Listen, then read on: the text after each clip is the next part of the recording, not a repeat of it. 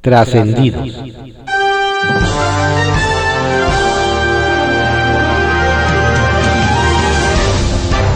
Continuamos con la audiosíntesis informativa de Adrián Ojeda Román, correspondiente a hoy, miércoles 22 de septiembre de 2021. Demos lectura a algunos trascendidos que se publican en periódicos de circulación nacional. Templo Mayor, por Fray Bartolomé, que se publica en el periódico Reforma. Vaya paradoja. La banda de los puros está que trina contra Mario Delgado porque cometió el terrible pecado de abrir morena a la gente que quiera afiliarse. Para los que se sienten la casta divina López Obradorista, este proceso de afiliación significa abrir la puerta a los oportunistas, vividores y acarreados. Santo niño de Macuspana. Lo interesante de la jugada del dirigente nacional morenista es que ha obligado a los puros a alzar la cabeza y dejarse ver con toda su ambición por controlar el partido de la 4T. En el grupo se encuentran lo mismo la presidenta del Consejo Nacional, Berta Luján, que el estrafalario John Ackerman y la exsecretaria Irma Heréndira Sandoval, así como el vocero presidencial Jesús Ramírez, por mencionar algunos de los más conspicuos. Resulta extraño que el partido que fundó AMLO con todo tipo de cuadros y simpatizantes de todos los partidos y corrientes, quiera ser privatizado por los talibanes de Morena. ¿Escuchan eso? Es el jaloneo que se están dando en San Lázaro por el reparto de las comisiones legislativas. El morenista Ignacio Mier pretende pasar por encima de la oposición sacándose de la manga una fórmula mágica para que Morena y sus aliados agandallen la mayoría de las presidencias. Actualmente existen 46 comisiones, pero todo indica que las y los diputados buscarán aumentar el número a por lo menos 50 o inclusive 52. Pero no todas las comisiones tienen el mismo peso ni la misma importancia. De ahí que los morenistas pretendan quedarse con las más relevantes. A ver si los dejan. Por cierto, que el emesista Salomón Chertorivsky propuso la creación de una comisión que realmente hace falta. Una que investigue y supervise el manejo de la pandemia de COVID-19 en México. La idea del diputado del Movimiento Ciudadano se sustenta en la necesidad de tener un libro blanco que permita entender qué se hizo, corregir lo que haya fallado y sobre todo preparar al país en caso de una nueva emergencia sanitaria. A Hugo López Gatel seguramente no le gusta esto. Gran ovación se llevó Rosa Isela Rodríguez en el Senado, cuando la titular de la Secretaría de Seguridad Protección Ciudadana afirmó que en la estrategia contra la delincuencia no venimos a ganar la guerra, se escuchó un sonoro grito de bravo, bravísimo, de narcotraficantes, extorsionadores, guachicoleros, tomacasetas, secuestradores. Circuito Interior, que se publica en el periódico Reforma. ¿Con melón o con sandía? Es una duda generada por los cambios en el gabinete de la jefa de gobierno Claudia Sheinbaum. Y si no lo creen, que le pregunten a Lenia Batres Guadarrama, asesora del todavía secretario de Desarrollo Urbano y Vivienda, quien tiene a varios con la interrogante de si se irá con Carlos Ulloa o operar los programas sociales desde la Secretaría de Gestión y Bienestar Social o seguirá en Sedubi para gestionar pendientes como la Ley de Publicidad Exterior, el programa parcial de Roma Norte o los proyectos sobre Paseo de la Reforma. Tejer fino le llaman los que saben. Pasa el tiempo y donde nadie sabe darle razón a los vecinos es en Tultepec. Resulta que el municipio mexiquense ya lleva más de 22 días sin tener alcalde.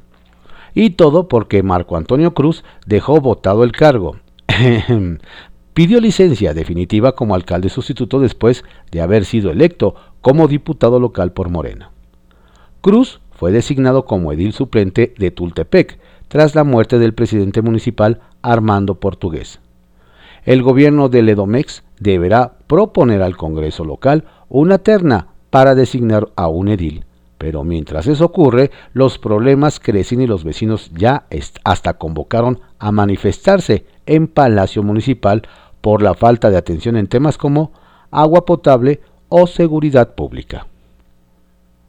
El Caballito, que se publica en el periódico El Universal. Los alcaldes de la UNA CDMX y la Bartola. Si los ediles de oposición que conforman la Unión de Alcaldías de la Ciudad de México, una CDMX, quieren salir bien librados en el último trimestre del año, deberán utilizar la técnica de la Bartola, porque la jefa de gobierno, Claudia Sheinbaum, fue muy clara al asegurar el martes que no habrá un peso más a sus administraciones que no sea para el pago de los salarios de los trabajadores. Más vale que los nuevos alcaldes se vayan haciendo a la idea de que así trabajarán los tres años de su gestión, porque nos advierten, desde el gobierno central les pueden apretar el cinturón más de lo debido, con lo que reducirían su capacidad de operación de obras y en consecuencia hacer un trabajo que luzca. Veremos si con dos pesos pagan la renta, el teléfono y la luz. El carro completo de Julio César Moreno. Uno de los grandes triunfadores en los pasados comicios es el ahora diputado federal de Morena, Julio César Moreno, quien no solo ganó todas las candidaturas que estuvieron en juego en Venustiano Carranza, que controla desde hace más de una década, sino que ahora metió a su hermano Israel Moreno a la Secretaría de Gobierno, Incluso nos comentan que el puesto que le dieron a don Israel lo subieron de nivel y ahora es subsecretaría de Coordinación y Enlace Metropolitano, el mismo que hace un año ocupó René Cervera y denunció porque lo bajaron a Dirección General, como una medida del gobierno central para ahorrar gastos, según dijeron en ese momento. Relevo en Autoridad Electoral de la Ciudad de México. Quien ya prepara maletas en el Instituto Electoral de la Ciudad de México es el consejero presidente Mario Velázquez, debido a que el próximo 30 de septiembre termina su gestión. Y nos platican, el 29 será la última sesión que encabezará para despedirse de sus pares. Destaca de su gestión que en los procesos electorales de 2018 y 2021 se obtuvo una votación de 70 y 52% respectivamente, cifras de las más altas en la historia de la Ciudad de México. Ahora el gran reto es quién llegará a encabezar el organismo, pues nos comentan que en el Instituto Nacional Electoral el grupo de consejeras está impulsando que asuma la presidencia una mujer para impulsar la paridad de género. Toluca, Ciudad Faro. El alcalde electo de Toluca, el perista Raimundo Martínez Carvajal, se reunió con expresidentes municipales para intercambiar ideas y proyectos de trabajo, pues nos dicen que busca hacer de la capital del Estado de México una ciudad faro en la que se aprovechen las oportunidades para el desarrollo. El próximo municipio asegura que se tiene todo para ser una ciudad de primer nivel por el potencial demográfico y económico actividad industrial e interconectividad.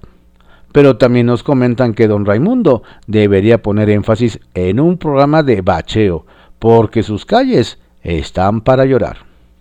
Oh, sí. Línea 13, que se publica en el periódico Contra Réplica. Difunden recomendación. De acuerdo a la ley de la Comisión de Derechos Humanos de la Ciudad de México, rendir informes anuales ante el Congreso sobre sus actividades y gestiones, así como del seguimiento de sus recomendaciones, son tareas de esa comisión. Debido a ello, en la sesión de este martes, el legislativo local conoció de la recomendación 03-2021 a la Secretaría de Seguridad Ciudadana y a la Fiscalía General de Justicia de la Ciudad de México sobre detenciones ilegales y o arbitrarias cometidas por estas instituciones. De acuerdo al documento, las instituciones de seguridad capitalina cuentan con 15 días hábiles para que informen si aceptan o no la recomendación. Rinde protesta. A pesar de participar en varias sesiones virtuales, fue hasta este martes cuando el diputado Alberto Martínez Urincho rindió protesta constitucional como legislador. Y es que el pasado 31 de agosto, el legislador de Morena informó, mediante oficio, a la presidencia de la Mesa de Decanos del Congreso de la Ciudad de México que dio positivo en la prueba de COVID-19. Y en atención al acuerdo que se establece acciones extraordinarias para atender la emergencia sanitaria generada por el virus SARS-CoV-2, no se había presentado al recinto legislativo para rendir la protesta de ley correspondiente. Partidos lejos del culto. El Congreso de la Ciudad aprobó exhortar a los partidos políticos a no postular a cargos de elección popular a personas ligadas a asociaciones de culto.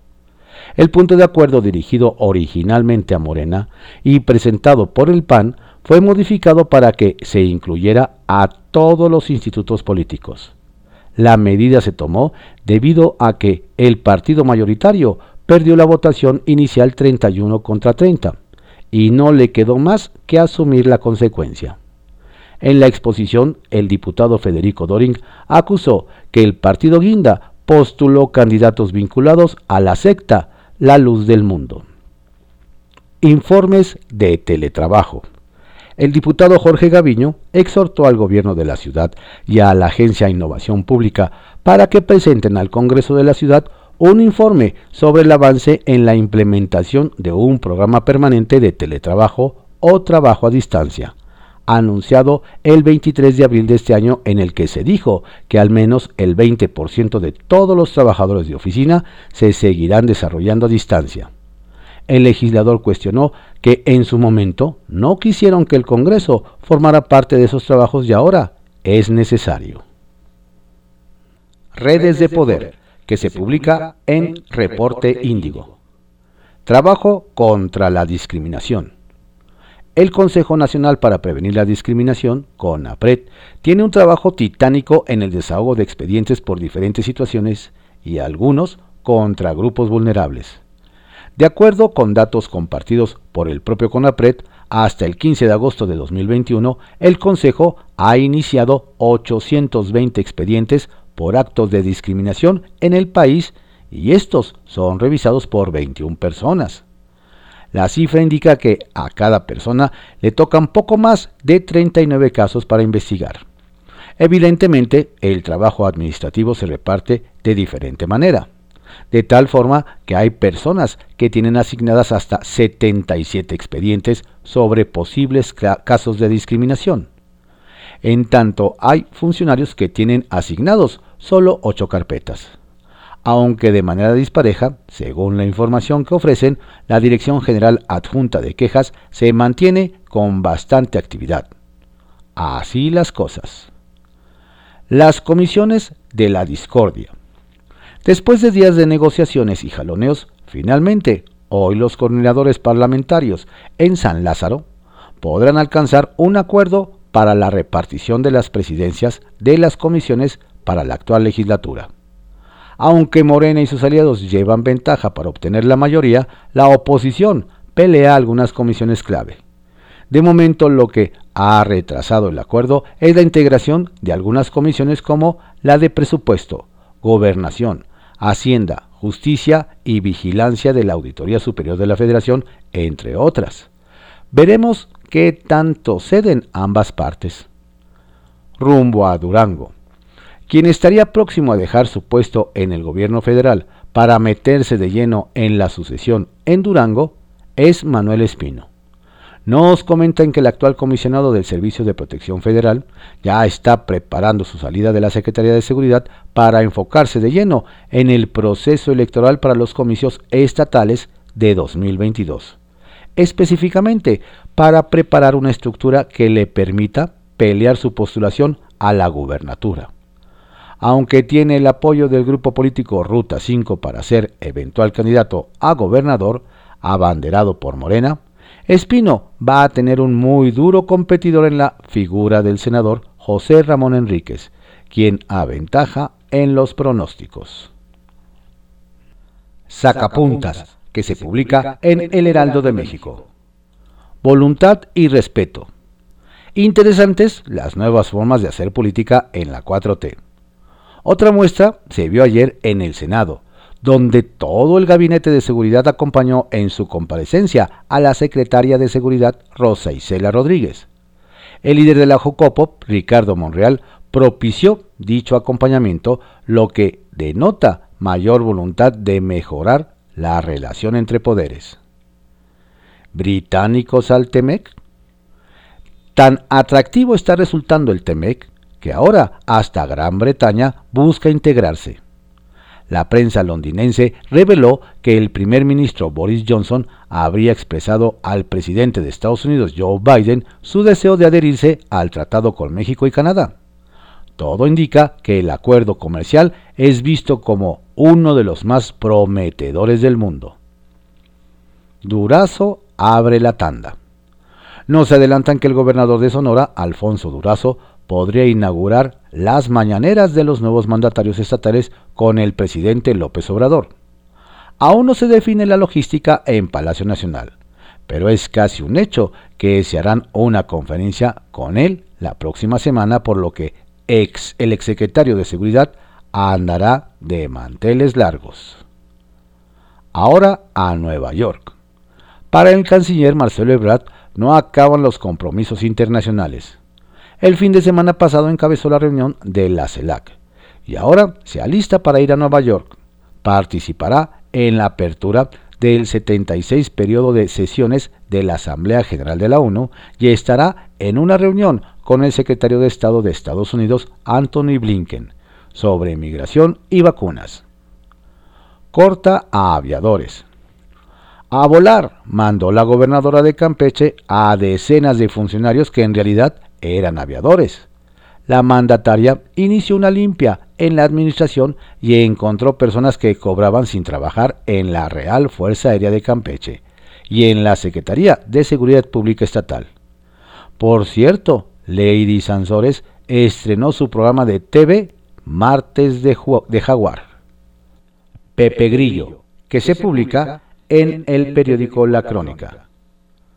El gobernador quiere jugar. La Fiscalía Anticorrupción de Morelos adelantó que son verídicos los datos aportados en el caso contra el gobernador Cuauhtémoc Blanco, a quien se acusa de ser parte de una red de lavado de dinero. La Fiscalía pidió la cooperación de diversas instancias nacionales para verificar las acusaciones y el caso avanza. El mandatario estatal, que se dijo dispuesto a ir a una guerra contra sus acusadores, prefirió alejarse de las tensiones de su oficina para irse a jugar golf con su ex colega Jorge Campos el Brody. Se justificó diciendo que él es humano y tiene derecho a jugar, lo que generó molestia en la población del estado que atraviesa momentos de emergencia por las lluvias y la inseguridad. Trascendió en Cuernavaca que se espera una rápida gira del trabajo del presidente López Obrador antes de que concluya el mes. Todavía no está claro si le volverá a sacar las castañas del fuego a Blanco o si le pedirá que fiche con otro equipo. Manos vacías. La 4T llega con las manos vacías al séptimo aniversario de la desaparición de los normalistas de Ayotzinapa. Esclarecer el caso fue un compromiso presidencial contraído el primer día del sexenio. Hoy, a la mitad de la gestión, el asunto sigue en penumbras. Se ha trabajado, eso no está discusión, pero los avances reales son microscópicos. Hay, por eso, una tensión creciente entre el gobierno, los padres de los desaparecidos y los colectivos que los acompañan. Esa tensión se traducirá en movilizaciones de protestas para los próximos días. El recorrido de ayer en la barranca La Carnicería, a la que se sumó incluso el subsecretario Alejandro Encinas, fue un pospuesto intento para llegar al 26 de septiembre con alguna novedad importante, pero no. Una nueva campaña. Morena arrancó de manera formal los preparativos para la consulta de revocación de mandato de marzo del año próximo. Va por un triunfo contundente del presidente López Obrador, con lo que ratifica que para ellos se trata de una campaña política extra a la que le piensan sacar todo el jugo posible. La movilización será un gran ensayo para lo que viene para el partido en el 2024, cuando el nombre de López Obrador no aparecerá en la boleta y tengan que mostrar que no son ave de paso. Morena entonces va por todas las canicas. ¿Qué hará la oposición?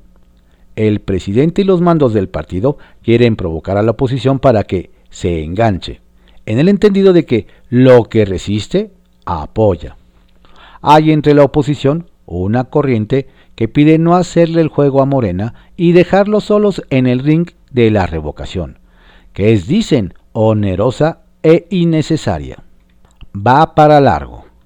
El drama de la migración, éxodo le llaman algunos, no tiene para cuándo terminar.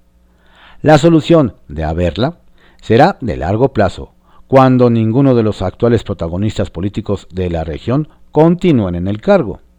Ni siquiera el doloroso capítulo de los haitianos está en vía de terminar. De hecho, el canciller Marcelo Ebrard alertó de un nuevo contingente de haitianos que se desplaza por todo el continente tratando de cruzar la frontera con México y alcanzar la tierra prometida del otro lado del río Bravo. La nueva caravana arrancó en el extremo sur de América. Los gobiernos de los países por los que pasan los haitianos ni las manos meten. Trascendió que se publica en el periódico Milenio. Trascendió que como invitado de los diputados Jorge Álvarez Maínez y Mauro Garza de MC, el presidente de la Coparmex, Jorge Medina Mora, estuvo muy activo en el Palacio de San Lázaro, cabildeando las propuestas del sector privado para el paquete económico 2022, justo en vísperas de que el secretario de Hacienda, Rogelio Ramírez de la O, comparezca mañana jueves ante el Pleno de la Cámara de Diputados. Trascendió que hoy en el Tribunal Electoral Samuel García saldrá limpio de las triangulaciones que su familia realizó con MC sin que el partido se libre de ser exhibido por beneficiarse de manera dolosa y ventajosa con 14 millones de pesos en campaña. Aunque nada se diga de los 2.296.000 pesos que el propio gobernador electo transfirió previo a la campaña, incluidos 300 mil pesos en Nochebuena. Trascendió que en la elección de cuatro integrantes del Comité de Participación Ciudadana del Sistema Nacional Anticorrupción se asoma una mano negra. Armando Hernández, ex magistrado del Tribunal Electoral Capitalino y ahora miembro de la comisión que elegirá, advirtió que buscará declarar desierto el proceso a pesar de lo ya avanzado, lo que encendió focos rojos entre algunos de sus compañeros, que lo ven más como una amenaza de boicot, pues entre los finalistas no están sus favoritos. Trascendió que puntuales llegaron a la cita el secretario de la Defensa Luis Crescencio Sandoval, de Marina José Rafael Ojeda y de Gobernación Adán Augusto López a la comparecencia de Rosa Isela Rodríguez en el Senado, donde todo fue saludos e intercambio de puntos de vista, no solo con morenistas, sino con legisladores de oposición. Bajo reserva, que se publica en el periódico El Universal. AMLO pone el despertador a sus gallos. Adormecidos, Así fue como el presidente Andrés Manuel López Obrador consideró que podrían estar tres de sus gallos enviados al Poder Judicial. Ayer, su amigo ex colaborador y actual consejero de la Judicatura Federal, Bernardo Batis, recibió una llamada de atención por parte del mandatario quien le reprochó que no diga nada sobre la corrupción que asegura hay en el Poder Judicial. Los reclamos también alcanzaron a Loreta Ortiz Ali, y a Eva Verónica de Gives Zárate, consejeras que, al igual que don Bernardo, él propuso.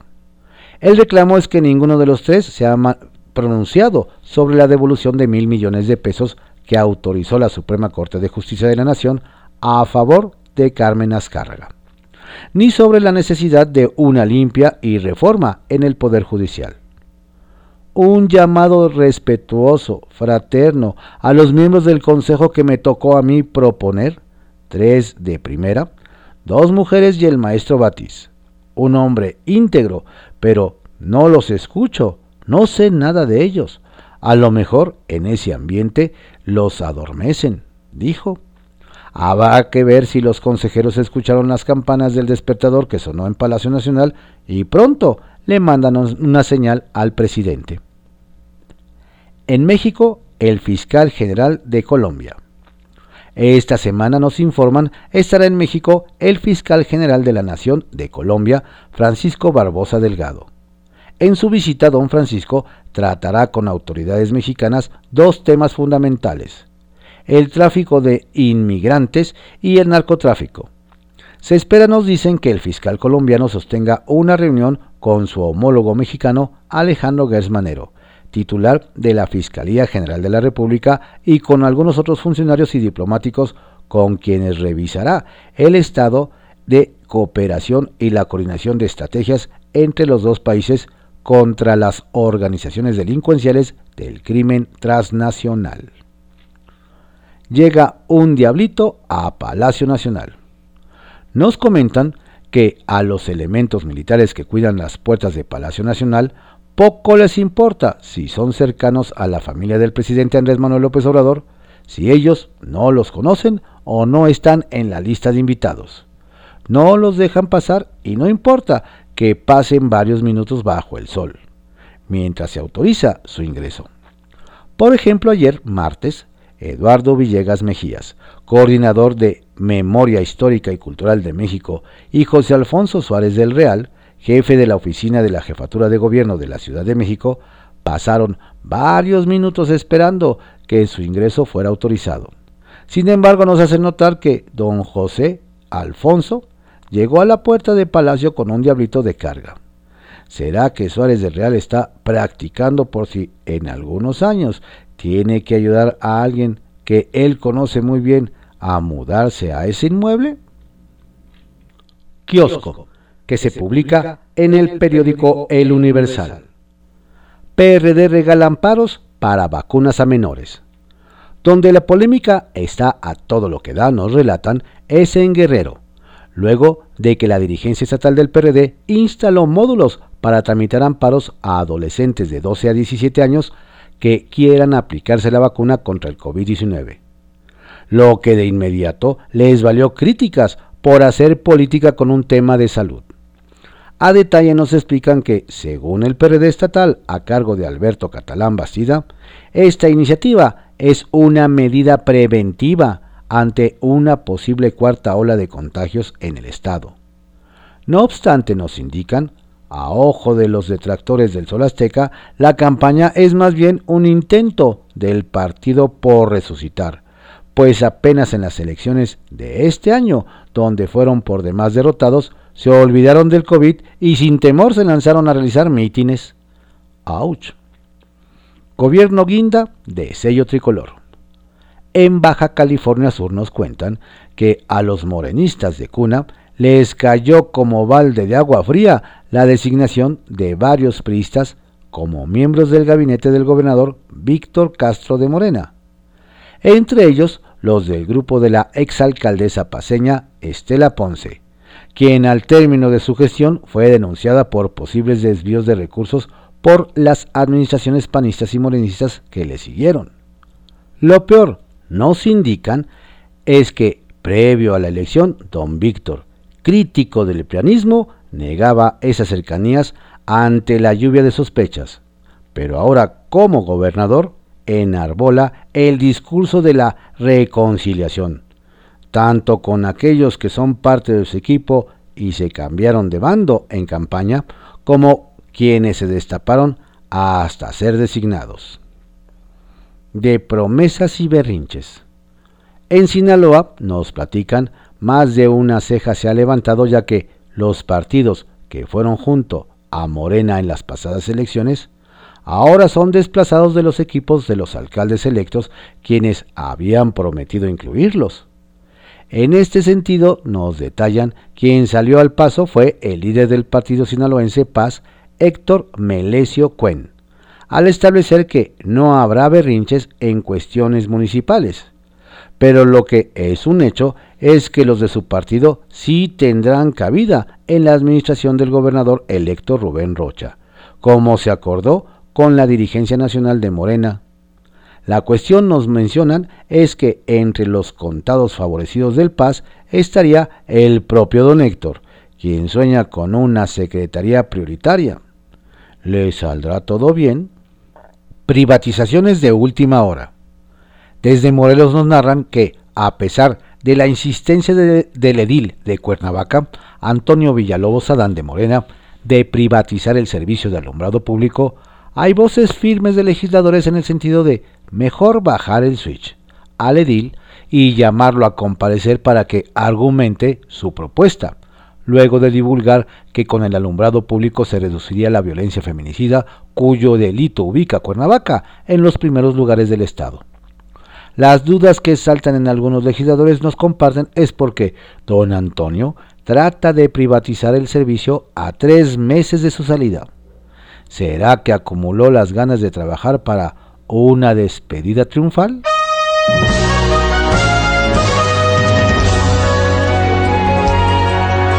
Estos fueron algunos trascendidos que se publican en periódicos de circulación nacional en la audiosíntesis informativa de Adrián Ojeda Román, correspondiente a hoy, miércoles 22 de septiembre de 2021. Tenga usted un estupendo día, cuídese mucho, no baje la guardia, la pandemia sigue. Saludos cordiales de su servidor, Adrián Ojeda Castilla.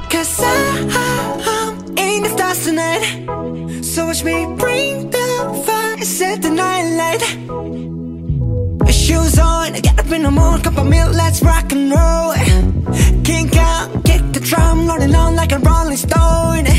Sing song when I'm walking home, jump up to the top of the brown. Ding dong, call me on my phone, nice tea, and I'll get my ping pong. This